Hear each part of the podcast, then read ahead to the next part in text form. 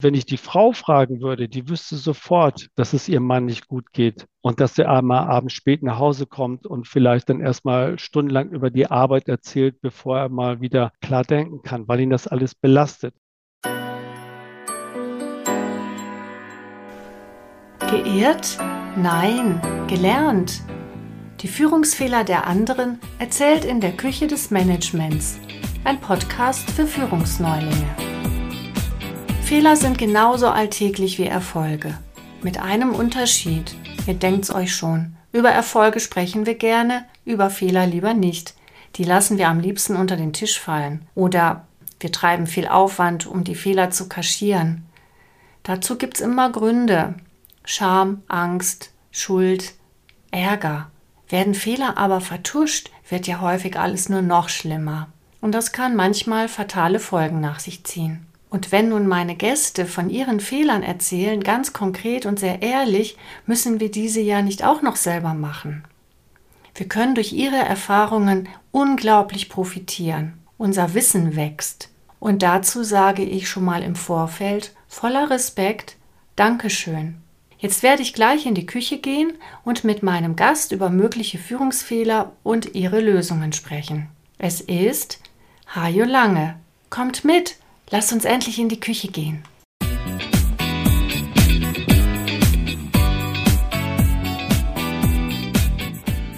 Hallo zusammen, ich grüße euch. Ich bin Kerstin Wolf und ich darf heute einen besonderen Gast hier bei mir begrüßen. Es ist Hans-Joachim Lange aus Heilbronn. Ich darf Hajo Lange zu ihm sagen, weil wir uns schon viele Jahre kennen. Hajo Lange ist in der Nähe von Bremen aufgewachsen, um genau zu sein in Itzehoe. Das ist ziemlich weit oben im Norden. 15 Kilometer von dort entfernt liegt Brockdorf. Brockdorf werden wir alle kennen. Damals ging es darum, und das war so in den 70er, 80er Jahren, dass dort ein Atomkraftwerk gebaut werden sollte. Hayo hat sich damals zum ersten Mal auf die Straße bewegt und dagegen demonstriert. Vorher hat er durch seinen Vater Bekanntschaft gemacht mit den Auswirkungen der Ölkrise. Kein Auto fuhr mehr. Öl war knapp. Diese beiden Ereignisse haben dazu geführt, dass Hayo sich überlegt hat, was möchte er denn eigentlich mal beruflich auch bewirken können. Und diese zwei Ereignisse haben eben einen besonderen Eindruck bei ihm hinterlassen. Er entschied sich für das Studium in Bremen, nämlich der Betriebs- und Versorgungstechnik und Umweltschutz und Umweltrecht. Das waren seine Studienfächer. Das Besondere an diesen Studienfächern war, dass damals oben in Norddeutschland Schiffe gebaut wurden, die dann in See stachen. Und wenn man auf dem Schiff ein Problem hatte, ein technisches, dann musste das dort vor Ort und Stelle gelöst werden. Also man brauchte ein ganz besonderes technisches Wissen. Aber wie ihr jetzt schon gehört habt, Hajo hat ja insbesondere bewegt, wie können wir Naturschutz betreiben. Und dieser Gedanke, das ist im Prinzip so der rote Faden seines beruflichen Lebens, aber auch seines privaten. Aber zum beruflichen zunächst. Als das Studium beendet war, zog er nach Süddeutschland in den Schwarzwald. Dort startete er zunächst in einem Ingenieurbüro, weil dort ein Kohlekraftwerk gebaut werden sollte. Und Hajo baute mit. Dazu kam anschließend der Bau eines Blockheizkraftwerks in Offenburg. Das werden wir vielleicht alle aus dem Fernsehen kennen, wenn Thomas Gottschalk bei Wetten das aufgetreten ist. Die Halle dort, die hat davon profitiert. Über dieses Projekt des Block Heizkraftwerkes BHKW abgekürzt, kam er in die Halbleiterei nach Heilbronn.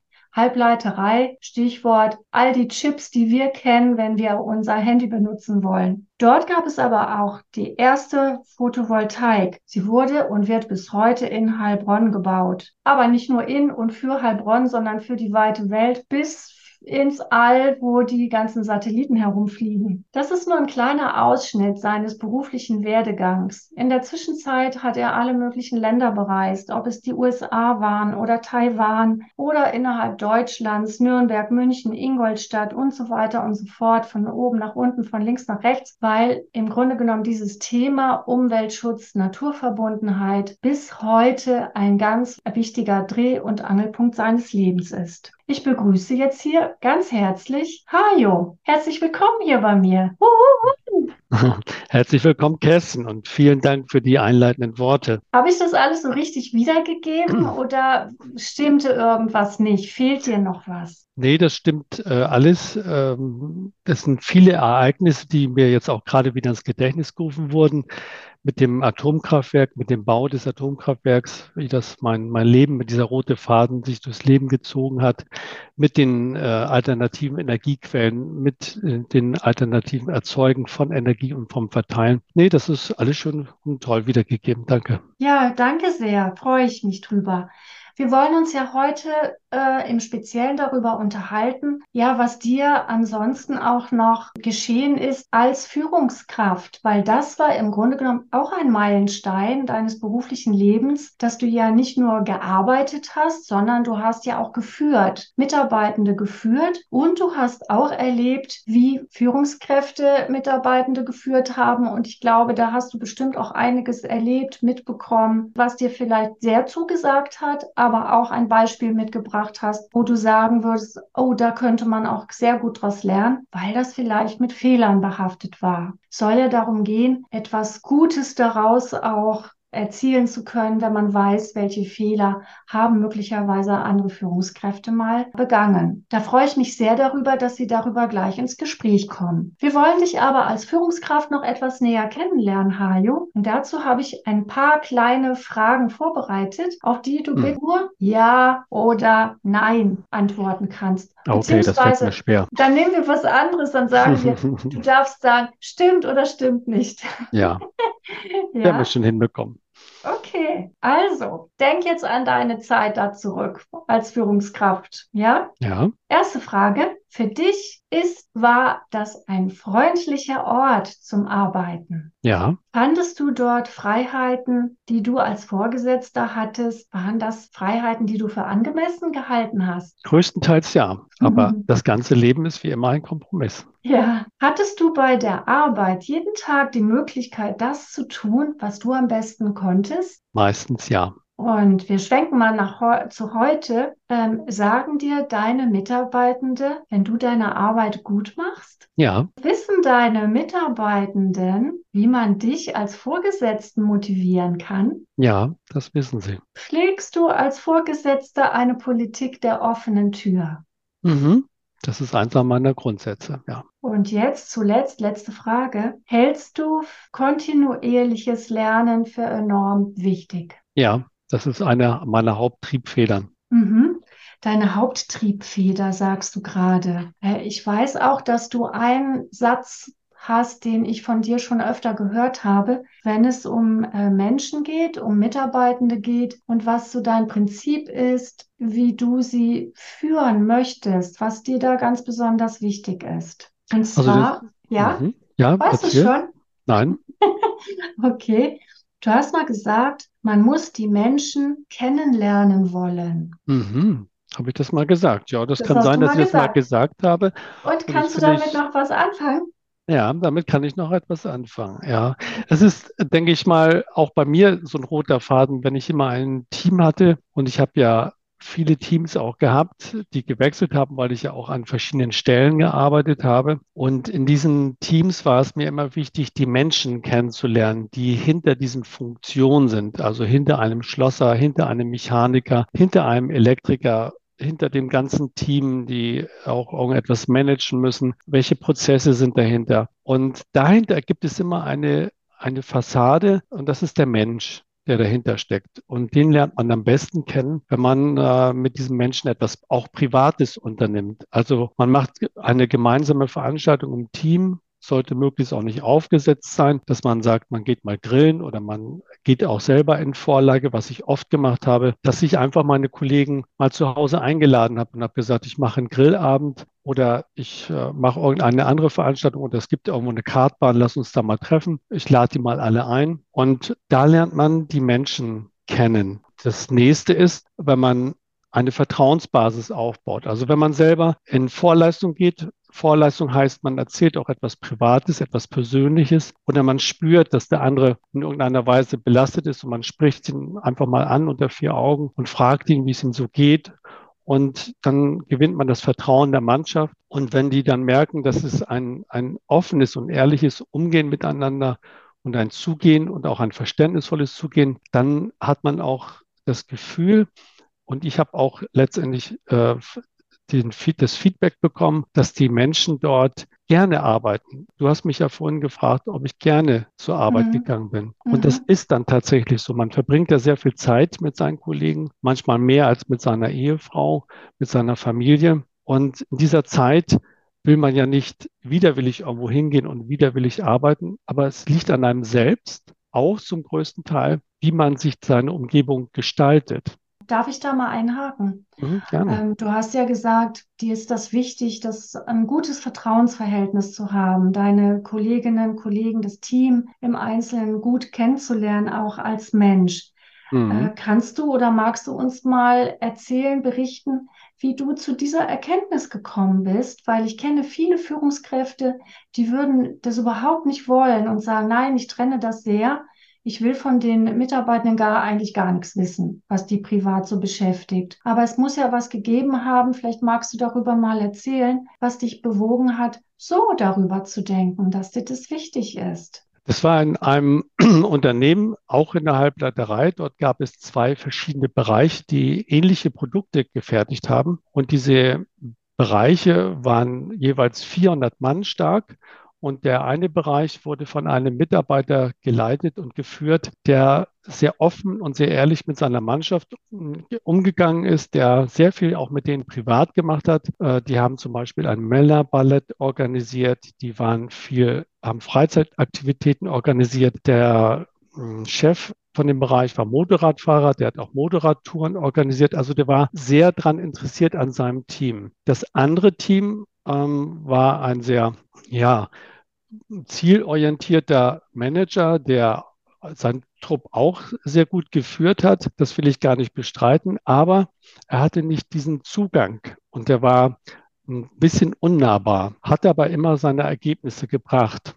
Mhm. Wenn du aber beide angeschaut hast, was die Performance anging, also wenn du die Produkte angeguckt hast, wie viel Output rausgekommen ist, und das war vergleichbar, wie die Krankenstatistik war, wie die Stimmung in dem Team war, du hast sofort gemerkt, es waren zwei Gebäudekomplexe, die voneinander getrennt waren. Wenn du in den einen Gebäudekomplex warst, wurde sehr viel gelacht, es wurde sehr viel persönlich umgegangen, man hat sehr viel das Du gehört und in einem anderen Bereich war es eher formaler, steifer und auch lange nicht so lustig, wenn man will. Und das hat mir gezeigt, dass man mit verschiedenen Mitteln, Werkzeugen, also große Werkzeugkiste hat eine Führungskraft, mit diesem Werkzeug der menschlichen Führung, der Kommunikation, der, des Zugehens auf den, den Menschen, Gemeinsamkeiten finden, die man hat, dass man äh, sehr viel bei den Menschen auslösen kann und damit auch letztendlich für das Unternehmen. Wenn man jetzt das von der unternehmerischen Seite anguckt, die hatten einen wesentlich besseren Output, die Qualität war dort sehr viel besser, die Mitarbeiter waren sehr viel mehr engagiert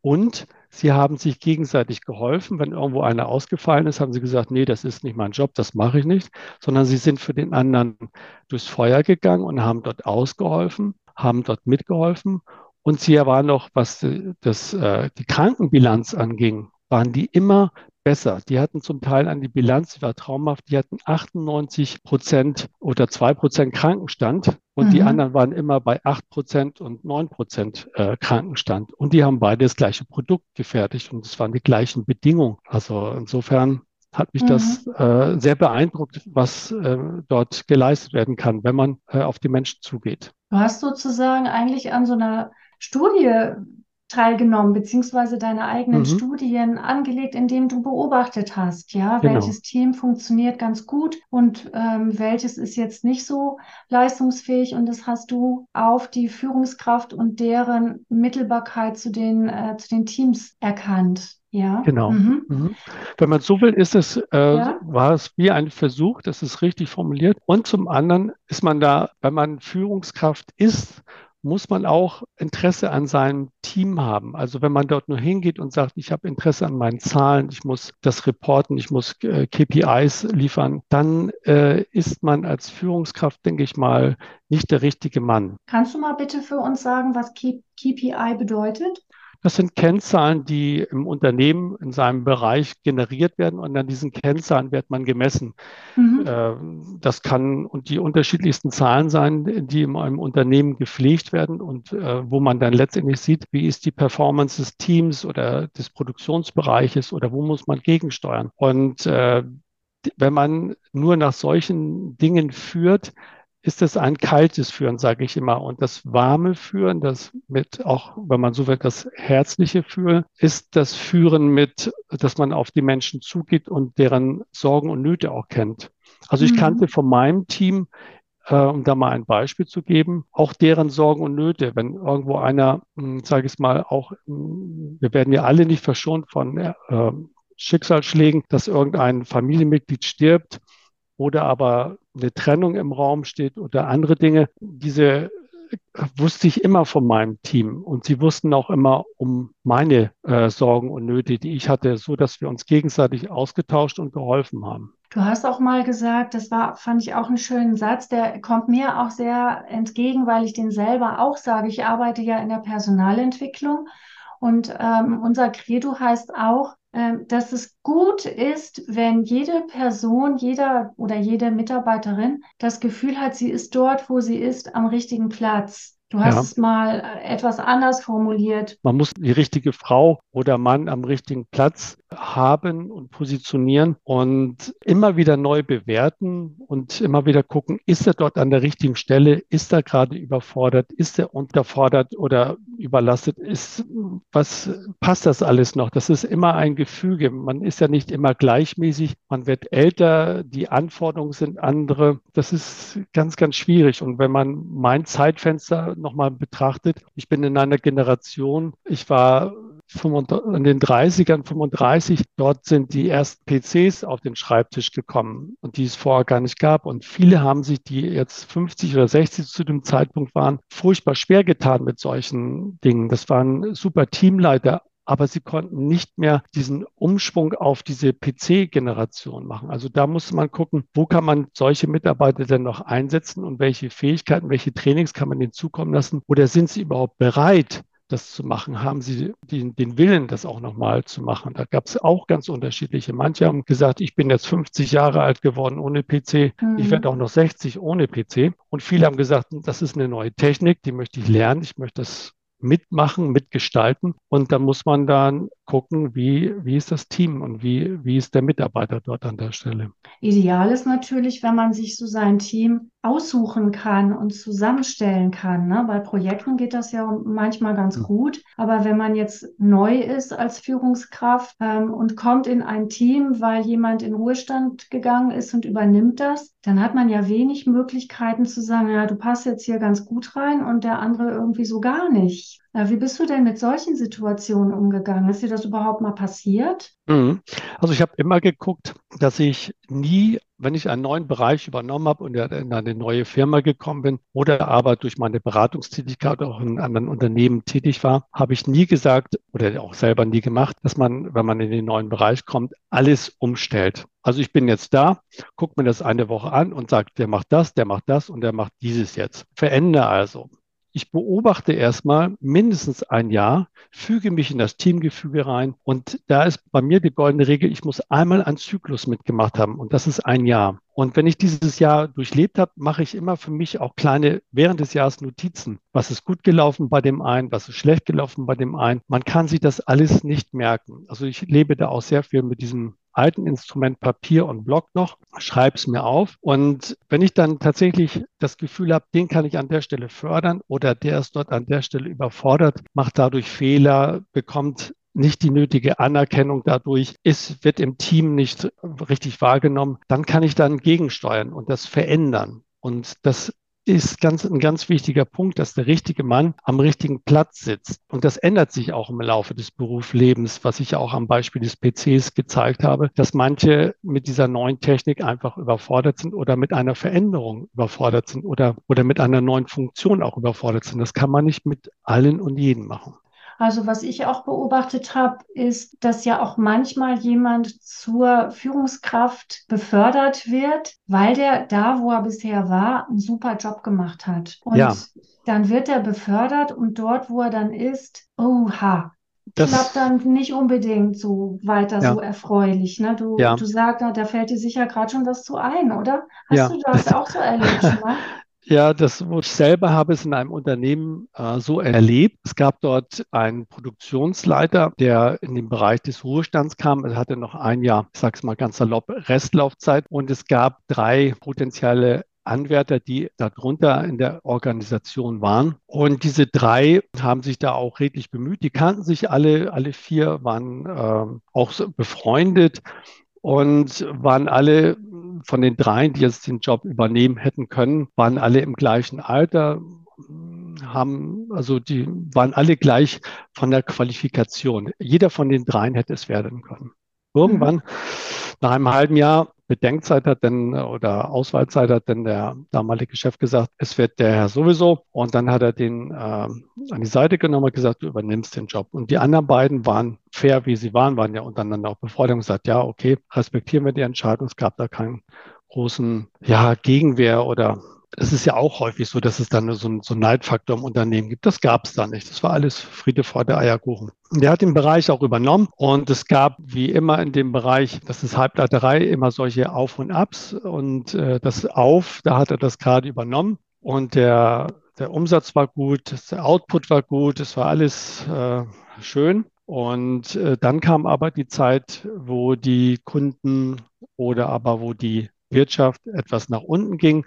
Es wurden nicht mehr so viele Chips abgenommen. Es wurde ein Produktionseinbruch. Und dann muss man natürlich auch über Menge und Preis versuchen, möglichst viel Gewinn zu generieren. Und das hat dazu geführt, dass der das versucht hat, aber er hat sich zu weit von seinem Team entfernt und hat nicht mehr, was er vorher gemacht hat, mit dem Herzen geführt, sondern eher mit Zahlen. Dann ist er furchtbar misstrauisch geworden gegenüber seinen Leuten. Das ist immer so ein ganz typisches Zeichen, wenn die Leute unter Druck geraten, versuchen sie einmal alles an sich zu reißen. Das war in dem Fall auch. Hat äh, sämtliche Sachen an sich gerissen, hat niemand mehr getraut, hat alles kontrolliert, was natürlich zu einer Überlastung geführt hat. Der war fast Tag und Nacht in der Firma und hat da versucht, äh, das äh, alles rumzureißen und äh, gut zu machen, weil er war ja auch gerade mal eineinhalb Jahre in dieser Bewährungsprobe, dass er diesen Job übernommen hat. Es war ein mordsmäßiger Druck, der einen auf ihn lastete. Aber wir, die Umgebung, aber auch andere haben gemerkt,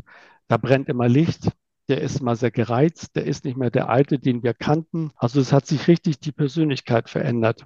Und da hätte der Vorstand meiner Meinung nach reagieren müssen, so wie ich auch immer als Teamleiter oder als Chef reagieren musste, wenn ich entdecke, da funktioniert etwas nicht richtig, der ist überlastet, der arbeitet zu viel. Aber das wurde dort nicht gemacht. Und das war einer der meiner Lehren, aber da komme ich gleich zu. Jedenfalls hat dieser Mitarbeiter versucht, das hinzukriegen. Das hat er letztendlich nicht geschafft. Und am Tag vor der Berichterstattung, wo er hätte darlegen müssen, dass sein, sein Bereich über 10 Millionen Verluste eingefahren hat, wo er doch im Vorjahr 10 Millionen plus eingefahren hat, hat er sich leider das Leben genommen.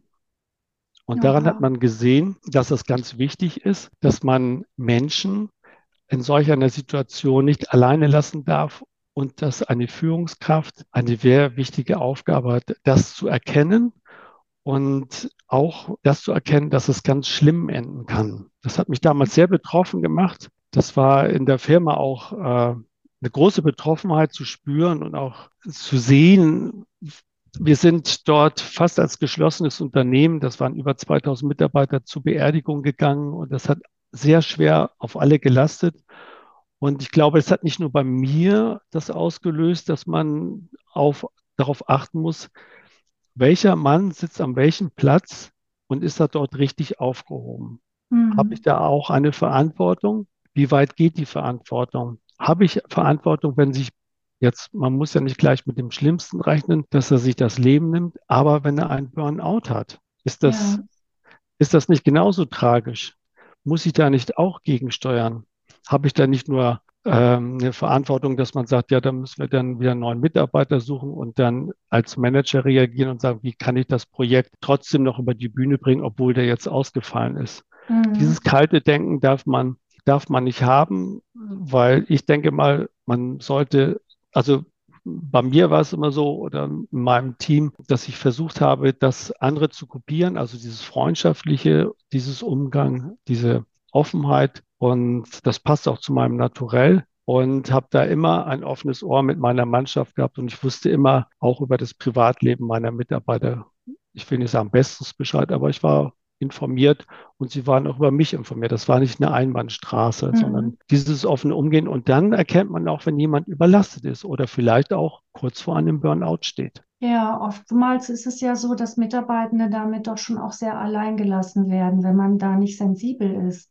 Richtig. Und dieses Alleingelassen, das muss man kann man, sage ich mal, nicht spüren. Dafür haben wir keine Sensorik, sondern wir müssen vor, im Vorfeld mit unseren Teammitgliedern eine Beziehung aufbauen, weil wenn ich die Frau fragen würde, die wüsste sofort, dass es ihrem Mann nicht gut geht und dass er einmal abends spät nach Hause kommt und vielleicht dann erstmal stundenlang über die Arbeit erzählt, bevor er mal wieder klar denken kann, weil ihn das alles belastet. Und das sind solche Dinge, die kann man auch als Führungskraft schon erkennen, wenn man weiß, der sitzt da abends so lang und dann kann man ja mal hingehen um 17 Uhr und sagen, Mensch, du sitzt mal ganz schön lang bei der Arbeit. Was, an welchem Projekt bist du denn gerade? Was belastet dich da? Wo können wir dir denn helfen? Du, ich schicke dich jetzt wirklich nach Hause. Das, das musst du jetzt mhm. nicht fertig machen. Wir machen.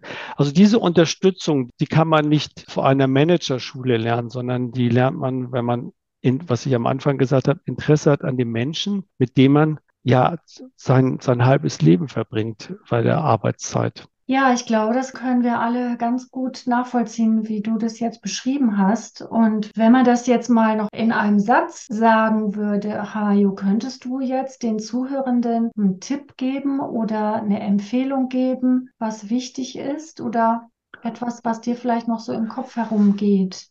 Ja, das, was ich, weiß nicht, ob ich das in einen Satz schaffe, aber Interesse an den Menschen und an der Umgebung haben, in der man sich gerade bewegt und versucht, durch sich selber zu gestalten. Kein Beruf und kein Job, wo man neu anfängt, ist so, wie er ist. Die Firma, wenn man sagt, die Firma ist so, dann sind es die Menschen, die darin arbeiten. Und das ist, glaube ich, das, was man sich bewusst sein muss. Wenn man über die Firma redet, dann redet man über Menschen. Und diese Menschen, die kann man ja mitnehmen und erkennen, wie sie funktionieren, wie, und das ist gar nicht so, so schwierig. Und wenn man das erreicht hat, dann ist man, geht man gerne zur Arbeit. Man steht morgens auf und sagt, ja, was für ein Projekt gehen wir an und wie kriegen wir das am besten hin? Mhm. Und freut sich darauf. Und wenn man dieses Gefühl hat, dann hat man das ja, dann hat man, glaube ich, den richtigen Weg gefunden. Und ja. vielleicht mal ein Beispiel zu geben, wie ich damit starte. Ich versuche immer, wenn ich in, wenn ich eine Firma gewechselt habe und dort tätig war, sei es jetzt entsendet zu einem anderen Bereich, zu einer anderen Firma oder aber in dem Bereich, wo ich jetzt auch eigenständig die Company gewechselt habe, habe ich immer mein Büro von meinem Vorgänger gefunden. Und daran habe ich mich erstmal reingesetzt und dann habe ich den Maler bestellt und dann habe ich immer versucht, eine Wand oder ein Accessoire so zu gestalten, dass ich die Firmenfarben dort wieder präsentiere oder aber Firmenlogos mit eingebaut habe. Also ich versuche selbst mein Büro und meine Umgebung zu gestalten, weil mhm. ich habe mal auch in einem äh, Seminar gelernt, nichts prägt uns mehr als die Umgebung.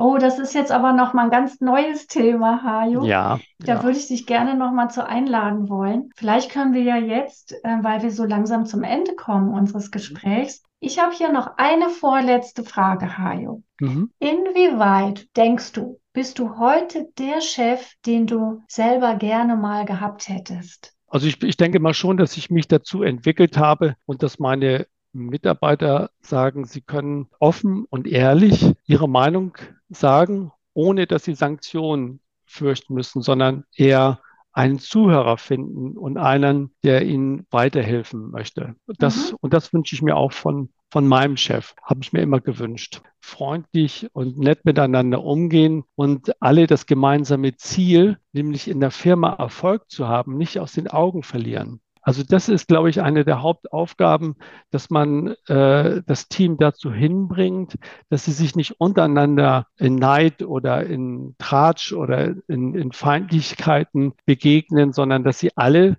das große Ziel nicht aus den Augen verlieren und sagen, wir als Abteilung möchten die und die Ziele erreichen und alle sind stolz darauf, dass diese Abteilung immer ihre Ziele erreicht und mit einer Leichtigkeit, da kann man nur neidisch sein. Und man muss sich auch immer, fast immer in der, in den Firmen, in denen man dann tätig ist, neu erfinden, weil man immer wieder auf andere Menschen trifft, wo andere Sorgen und Nöte sind. Oder fand ich immer äußerst spannend, in ein neues Unternehmen einzutreten und dann zu gucken, welche Aufgaben lauern denn da an der Ecke. Dankeschön. Ich habe jetzt rausgehört, dass äh, während des Gesprächs, dass du ja sehr viel deine Teamkolleginnen und Kollegen im Blick hast und im Fokus hast und dich selbst eigentlich eher etwas zurücknimmst und dich als Unterstützer siehst. Aber Letzte Frage ist nämlich, jetzt bist du dran mit deinen Wünschen, mit deinen Bedürfnissen, wenn es darum geht, dass vielleicht wirklich mal wieder ein Tag nicht so gut gelaufen ist und du kommst abends nach Hause. Welches Essen wünschst du dir denn dann? Was kann dich wieder aufrichten? Weil hier gibt es ja immer zum Schluss noch ein Rezept. Wenn wir sonst vielleicht keine Rezepte verkaufen können während unserer Gespräche, aber eins können wir mitgeben, nämlich vielleicht eins zu einem guten Essen. Was, was fällt dir dazu ein? Was magst du gern? Was baut dich wieder auf? Mhm. Ja, der Genuss ist auch ein ganz wichtiger Faktor in der Lebensqualität, mhm. aber auch in der Führung. Da hast du auch vollkommen recht. Und mein Lieblingsessen ist so richtige schöne Salzkartoffeln aus Norddeutschland. gepaart mit schönen Rotkraut und da eine schöne, deftige Roulade drin, die gut gefüllt ist mit einer sauren Gurke, wie sich das gehört, und richtig zart zerfällt. Also das oh. versöhnt mich so wieder mit dem Tag, auch wenn er jetzt nicht so gut gelaufen ist. Da kommt so eine, ja, so eine Genussphase rein. Also das kann ich mir jetzt gut vorstellen, das Gericht. Das würde mhm. mich wieder versöhnen. Also was ich dir jetzt nicht abverlange, ist, dass du jetzt in zwei Minuten, die wir jetzt noch haben, aus dem Handgelenk das Rezept verrätst. Mhm. Aber ich werde es äh, mit dir nochmal zusammenfassen und wir stellen das dann ein, sodass jeder, der darauf Lust hat, mal nachgucken mhm. kann, wie man sich das zubereiten kann. Ja. Vielen Dank, Hajo, für das gute Gespräch und mhm. ich darf dir noch alles, alles Gute wünschen auf deinem weiteren Weg und vor allen Dingen ja auch im Blick auf, ja, das, was dir auch wichtig ist. Nicht nur die Menschen, sondern auch die Natur und die Umwelt. Mhm. Vielen Dank. Vielen Dank, Kerstin, für das Interview. Wiederhören. Tschüss.